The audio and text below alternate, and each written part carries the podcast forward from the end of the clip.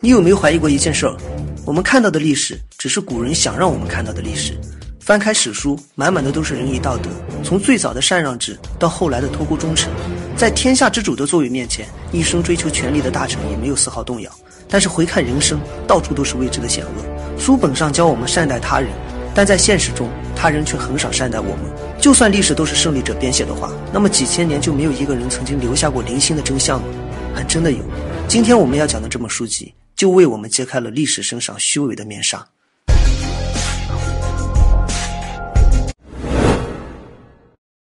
历史上第一本史书是什么？是《尚书》吗？还是《史记》？其实可能都不是。历史上第一本史书可能早就被历代统治者列为禁书了。西晋初年，正是司马家的天下。虽然局势上已经归于统一，但司马自家却乱作一团。乱世之中，仁爱的思想早就抛之脑后了。能活下去，才是真正的王道。所以，为了生存。无数人把心思放在了古墓之中。画面来到河南蓟县，有一个盗墓贼偷偷地打开了一座古墓。这是一个极为古老的墓穴，看上去十分华贵。河南曾是战国时期魏国的天下，而这处墓穴就是魏国君主魏襄王的葬身之处。由于墓中漆黑，这名盗墓贼就在地上随手捡了一把竹片，点燃竹片用于照明。有了光亮之后，盗墓贼瞬间傻眼了，呈现在眼前的是成堆的竹片，他都不知道自己是进了古墓还是藏书室了。失望之余，盗墓贼随之离去，留下了满地狼藉。第二天，当地村民看到被打开的墓穴和满地的竹片，立即将这一切汇报给了当地官府。官府来人之后，发现在这些竹片上刻画了整齐的文字，而且数量巨大，仅仅是散落的竹片就装了好几车。随后，官府将这些竹片运往了京师洛阳。晋武帝命中书监荀彧、中书令何巧负责整理，看看这些竹片上到底记载了什么内容。由于古代的时候没有纸张，人们习惯用竹简记录文字，多份竹简相互整合在一起，就称为一书，所以在当时被叫做竹书。另外，西晋的学者发现，在这竹片上记录的是上古历史，它其中将史事按年编词，所以他们就把整理出来的书籍命名为《竹书纪年》，它就是中国出土最早的史书，也是自从出土之后就被列为禁书的史书，因为在这其中记录了太多颠覆三观的历史真相。《竹书纪年》中记载的历史非常久远，甚至比《史记》还要早二百多年。它其中记载的就包括上古时期的五帝真相。说起上古时期，听到最多的就是禅让制。在尧帝之前，王位传承还是父死子继的传统，因为王位只在家族中传承，所以在当时被称为是家天下。到了尧帝时期，尧帝认为自己家族的人不一定能让百姓富足，所以就开创了禅让制，也就是把王位传给天下之中任意一位有能力的人。所以尧帝把王位禅让给了舜帝。并没有传给自己的子嗣，听起来是大公无私，但确实有点不切实际。在《竹书纪年》中记载：“西尧得衰，为舜所求也。舜求尧于平阳，取之地位。舜放尧于平阳。舜求尧，复言塞丹朱，使不与夫相见也。”大意就是，当时的舜将尧囚禁了起来，不让尧的儿子去见他，最后甚至将尧流放。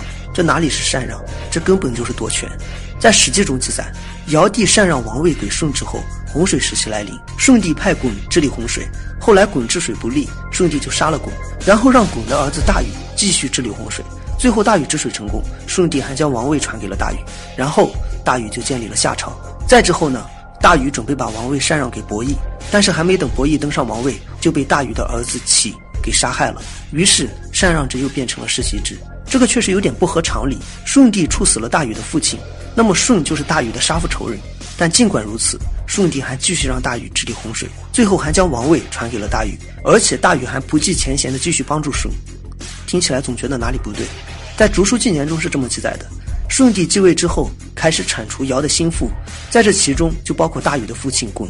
父亲被杀后，大禹暗中积攒力量，最终在夏地这个地方击败了舜，并且将舜流放致死。大禹继位之后，直接将王位传给了自己的儿子启。但这个时候，自己的助手伯益密谋篡位，被启杀死了。说实话，虽然《竹书纪年》中的记载无法考证，但是却更符合实际情况。不管自己的后代把王位传给自己的仇人，就算是圣人也做不出这种事。我们常讲的禅让被历代的儒学传唱，但也只是仅限于传唱，后世的帝王也没有这样实施的。《竹书纪年》被发现于西晋时期，也就是说，在它被列为禁书之前，西晋史学家也应该见过《竹书纪年》这本书。难道他们就不感到震撼吗？不是的，他们比我们还要震撼。西晋史学家皇甫谧看到这本《竹书纪年》之后，将其与《史记》相互结合，写下了一本叫做《帝王世纪》的书籍。在这本书中，大量引用了《竹书纪年》中的历史观点，比如说写周人的先祖后稷时，就引用了一句话，叫做“种去中国三万里，四海之内则东西二万八千里”。像这种记录方式，在古代是十分严格的，不是张开嘴随便讲的。那这三万里是在中国的什么地方？当然还是要按照皇甫谧的数据进行测算。在书中还记载到：“于使大章布自东极。”至于西陲，二亿三万三千五百里，七十五步；又使数还布南极，北进于北陲，二亿三千三百五十里，七十五步。四海之内，则东西二万八千里，南北二万六千里。我们大体分析一下这两处记载。按照周朝的记录来看，他们的义里差不多等于三百步。再换算到我们的今天来看，三百步大约等于一百五十米。古代的义大约等于十万。我们先算周人先祖，他们的三万里大概四千五百千米。中国大陆东西长约五千二百千米。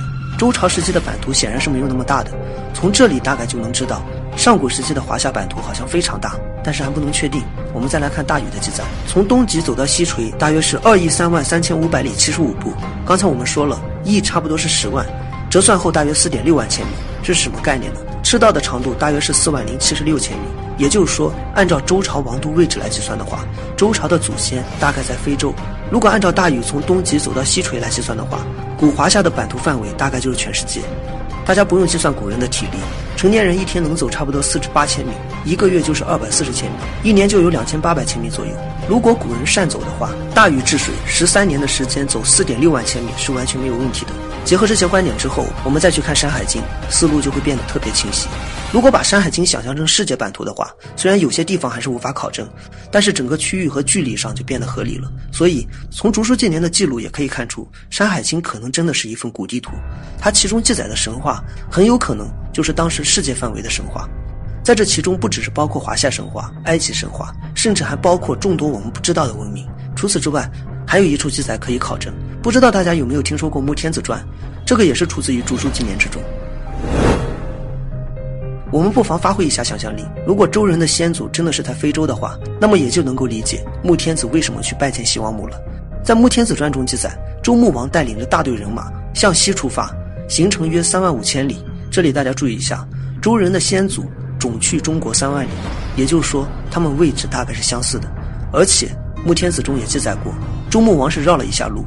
那周穆王西行的目的是什么呢？他是去拜见西王母，希望可以从西王母这里得到长生不老药。关于西王母的模样也有过记载，有人戴胜，虎齿，有豹尾，学处，名曰西王母。这个形象与埃及法老面具特别相似，而且埃及历史上确实是有女法老的。当然，我不是认为周朝源于埃及，这只是一个猜测，也有可能埃及本身就是源自于华夏地区。当然，也有可能覆灭商朝的就是埃及。大家也可以发挥一下想象力。其实人类本身就是富有冒险精神的，但因为有了疆域的划分，所以我们才被限制了起来。尽管《竹书纪年》中有众多记载，尽管它是唯一一部逃过秦朝大火的编年通史，但因为它过于久远，经历了多次整理，所以从一定程度上也降低了它的可信度。《竹书纪年》中记载的历史，不像我们往常所了解的一样，它黑暗市井，但也更真实。严格意义上来讲，目前可以确定的是，商朝是第一个出现在华夏大地上的王朝。那么夏朝到底在哪里呢？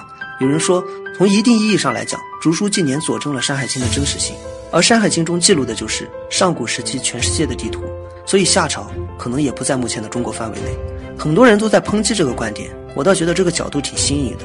新颖的不是夏朝是否源自于华夏大地，而是。上古时期的中国很有可能就是全世界。那我们今天的内容就到这里了，我是白同学，我们下期再见。